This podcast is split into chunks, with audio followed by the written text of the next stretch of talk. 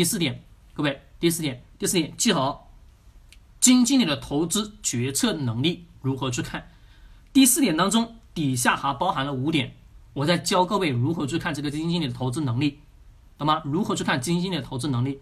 大家永远是记住一句话啊，不管是什么样的基金，除了一种基金不需要看基金经理的投资能力，指数型基金不需要看，其他所有类型的基金必须必须得要去给我看一个东西，这个基金经理的投资能力。那我们怎么样去看？我这里写了五小点，各位写了五小点，我来先跟各位去把这个为什么得要去看这个基金经理投资能力的核心跟大家去强调一遍。因为什么？我们的钱是给了基金公司。基金公司这个人谁谁在管理这个钱？是基金公司的这个呃经理人在管理你的钱，懂吗？那对于他来讲，他的投资能力强与弱，代表着你的这个基金在市场当中能否获得好的收益跟回报，懂吗？特别重要哦，记好，这是我说的第一个第一个条件，判断基金经理的投资能力的第一个小条件，记清楚。第一个，从业年限五年以上。我的标准是五年以上，你不要跟我讲三年，各位，三年不合格，三年不合格，五年为基础性的合格。来，各位知不知道答案的？为什么是五年？来，我们互动一下，我看一下有多少人是有基础，有多少人是没基础的。来，抖音的，来，抖音的同学来回复一下，告诉我，为什么是五年而不是三年？对吧？来，我们公众号系系统里面的，来，有没有知道的？不知道吗？不知道我就讲了，好吧？都不知道吗？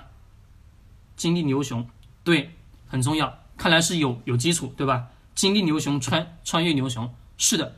五年，为什么呢？因为我们得要去知道一个逻辑，在今天的股票市场当中，股票市场当中，它又是五年一个轮回，五年大几乎是一个轮回。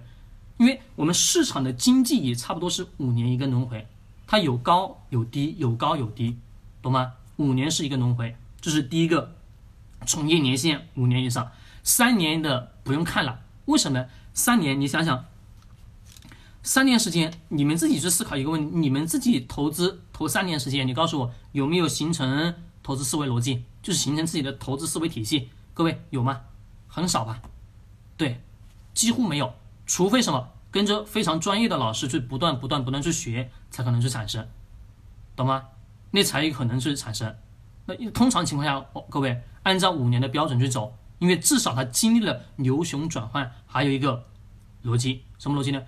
五年时间，他在这个行业当中待了五年，至少这个行业当中大大小小的什么事情，什么牛市、熊市以及啊各式各样的熔断机制或者等等相关的，是吧？大小的风浪是不是会经历过？没错吧？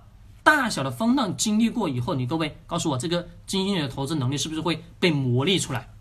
没错吧，各位？是的。就比如说，你如果假设你们自己身边有老股民，对吧？就是投资特别早的，比如四五十岁的，对吧？这些老股民，你们自己去看一下，啊，就是投资特特特别早的，从业时间啊二三十年的，你去看看这些人身上肯定会有一种特质，什么特质呢？他们对于市场的什么上下涨幅根本什么不在意？为什么不在意啊？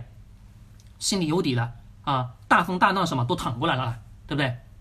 就这个逻辑，好吧？第一个，第二个记好，各位，第二个记好，任职期间的基金收益是否比同类型的基金的收益要高，懂吗？来记好，各位，拿本子记。第二小点，任职期间的基金收益是否要比同类型基金的收益要高？各位，这是我们的第二点。记好了，回复个八。记好了，回复一个八。我来讲，好吧？来，记好了，回复一个八。